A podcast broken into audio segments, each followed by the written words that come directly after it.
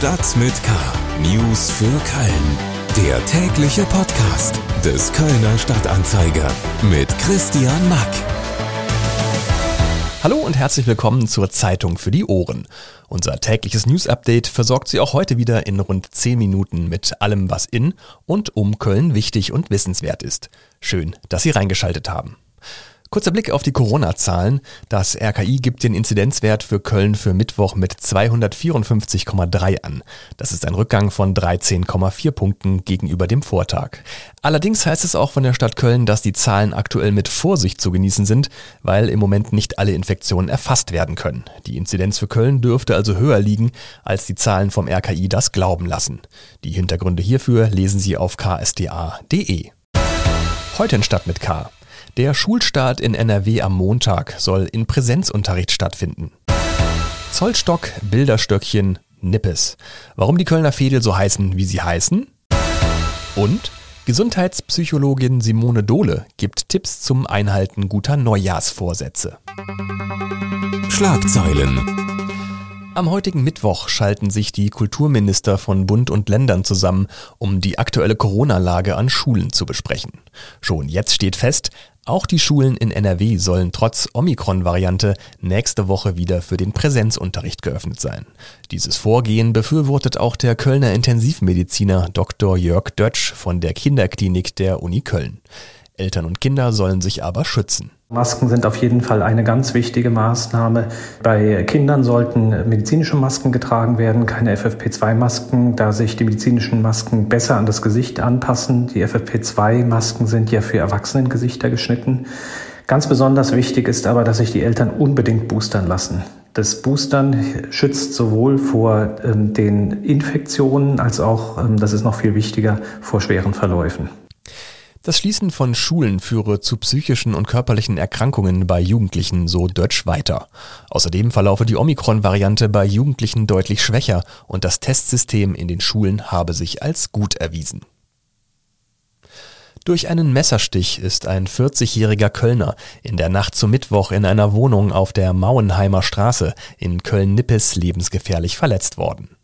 Den aktuellen Ermittlungen der Polizei zufolge soll er aus noch ungeklärten Gründen dort mit einer 48-Jährigen in Streit geraten sein, die ihn dann mit einem Messer verletzt haben soll.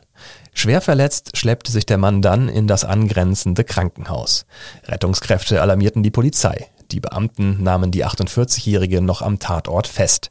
Eine Mordkommission ist eingerichtet. Der Pegel des Rheins steigt momentan wieder stark an.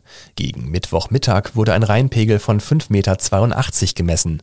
Laut Kölner Stadtentwässerungsbetriebe bestehe aber kein Grund zur Sorge. Köln sei gut auf das Hochwasser vorbereitet. Mehrere Hochwasserpumpwerke seien schon in Betrieb. Für Donnerstag wird mit einem Pegelstand von 6,95 Meter gerechnet. Am Freitag soll die 7-Meter-Marke überschritten werden und der Pegel 7,20 Meter erreichen. Die Schifffahrt auf dem Rhein ist durch den erhöhten Rheinpegel bereits leicht eingeschränkt. Schiffe fahren bereits mit verringerter Geschwindigkeit und in der Mitte der Fahrrinne. Mehr Hintergründe und Stimmen zu interessanten Themen rund um Köln gibt es jetzt noch ein bisschen ausführlicher.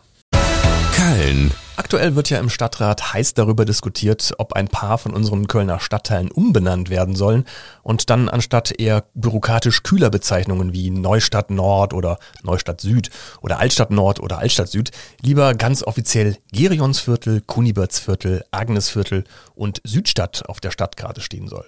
Ähm, ich glaube, die meisten Kölnerinnen und Kölner würden dazu sofort Ja sagen, denn in Köln haben wir generell ein paar sehr schöne und teils kuriose Fädelsnamen anzubieten. Ich sag nur Zollstock, Bilderstöckchen oder Nippes.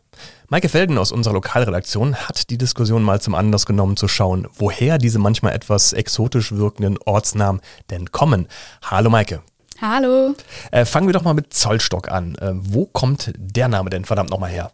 Es handelt sich bei Zollstock im schönen Kölner Süden nicht um das Messgerät, wie wenn wir jetzt bei Ikea ein Bett oder einen Schrank oder so ausmessen und aufbauen wollen. Ach so. Das wäre zu einfach. Der Namensgeber ist ein kleines Zollhaus gewesen mit dem Namen Zollstock.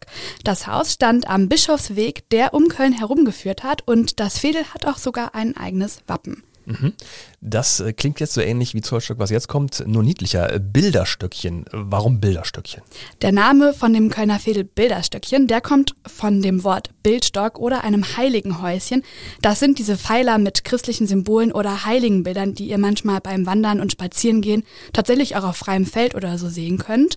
Und 1556 war das eine Grenzmarke tatsächlich auch auf offenem Feld und Wohnhäuser, die sind erst sehr viel später entstanden, ebenso wie der Bahnhof Nippes beispielsweise oder der Schlachthof. Dann bleibe ich jetzt einfach mal im Bild. Nächster Halt Nippes. Damit verbindet man ja umgangssprachlich eher so leicht überflüssigen Kleinkram und so. Ja, man kennt's, wenn die Mama sagt, räum den Nippes oder den Prüll oder so weg. Aber so ist es leider oder zum Glück eigentlich eher nicht. Die Geister scheiden sich aber ein bisschen, wo diese Fädelsbezeichnung herkommt. Durch Nippes führte nämlich früher ein Rheinarm mit ja einer ungewöhnlichen tiefen Senke und das wurde dann auch als Nieb bezeichnet und das Nippeser Tälchen, das wäre eben ein Indiz für diese Bedeutung. Nippes könnte aber auch abgeleitet sein von Nepp. Das deutet nämlich auf einen Hügel hin und das würde ja auch zu der Erhöhung passen. Verstehe. Zu guter Letzt Wahn.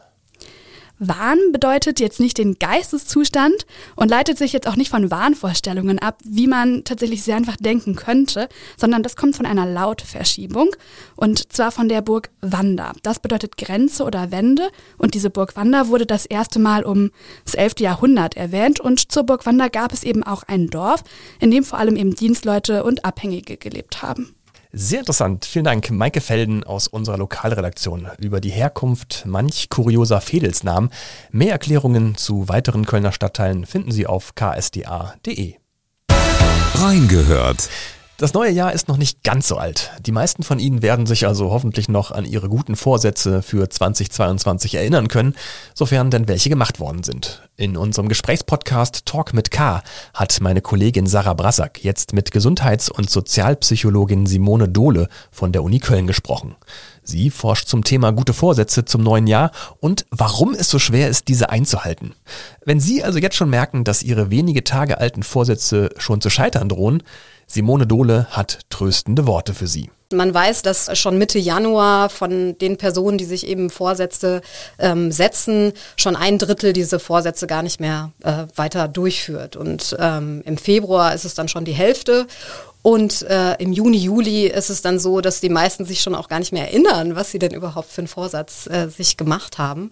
Ähm, das heißt, also das ist vielleicht ja auch schon mal ähm, etwas, was vielleicht auch beruhigend sein kann. Man ist nicht alleine. Es ist eben auch ähm, schwer, ähm, solche neuen Gewohnheiten zu etablieren. Okay, gut, aber wie schaffe ich es nun, dass meine Vorsätze eben nicht scheitern? Der typische Neujahrsvorsatz ist ja sehr allgemein formuliert, sowas wie, ich will mehr Sport machen, ich möchte mich gesünder ernähren, ich möchte äh, mit dem Rauchen aufhören und so weiter. Und das ist ähm, eben schon ein, ein Tipp, den man vielleicht an der Stelle auch, äh, den man geben kann. Ähm, damit das Ganze erfolgreich ist, müsste man das eigentlich viel spezifischer formulieren. Also äh, ich jetzt mit meinem Vorsatz mehr Sport machen, müsste mir eigentlich viel genauer überlegen, ja, wie will ich das denn eigentlich machen? Also wann will ich mehr Sport machen? Ähm, also welche Uhrzeit passt da überhaupt in meinem Terminplan? Ähm, welche Sportart will ich machen? Vielleicht auch mit wem? Äh, möchte ich das alleine machen? Ähm, und so weiter. Die ganze Folge Talk mit K mit Gesundheits- und Sozialpsychologin Simone Dohle zum Thema gute Vorsätze gibt es überall, wo es Podcasts gibt. Und für heute war es das auch schon wieder mit Stadt mit K. Aber morgen ist ja auch noch ein Tag mit einer neuen Folge. Schalten Sie da also auch gerne wieder ein. Abonnieren Sie auch all unsere anderen schönen Podcasts auf der Podcast-Plattform Ihres Vertrauens oder hören Sie sie auf ksda.de slash podcast. An dieser Stelle auch nochmal der Hinweis auf unseren gleichnamigen Newsletter Stadt mit K. Mit dem können Sie sich schon zum Frühstück über alle wichtigen Themen rund um Köln gratis informieren lassen. Abonnieren können Sie den Newsletter unter ksda.de slash stadt-mit-k. Mein Name ist Christian Mack, bleiben Sie gesund und bis zum nächsten Mal. Stadt mit K. News für Köln. Der tägliche Podcast.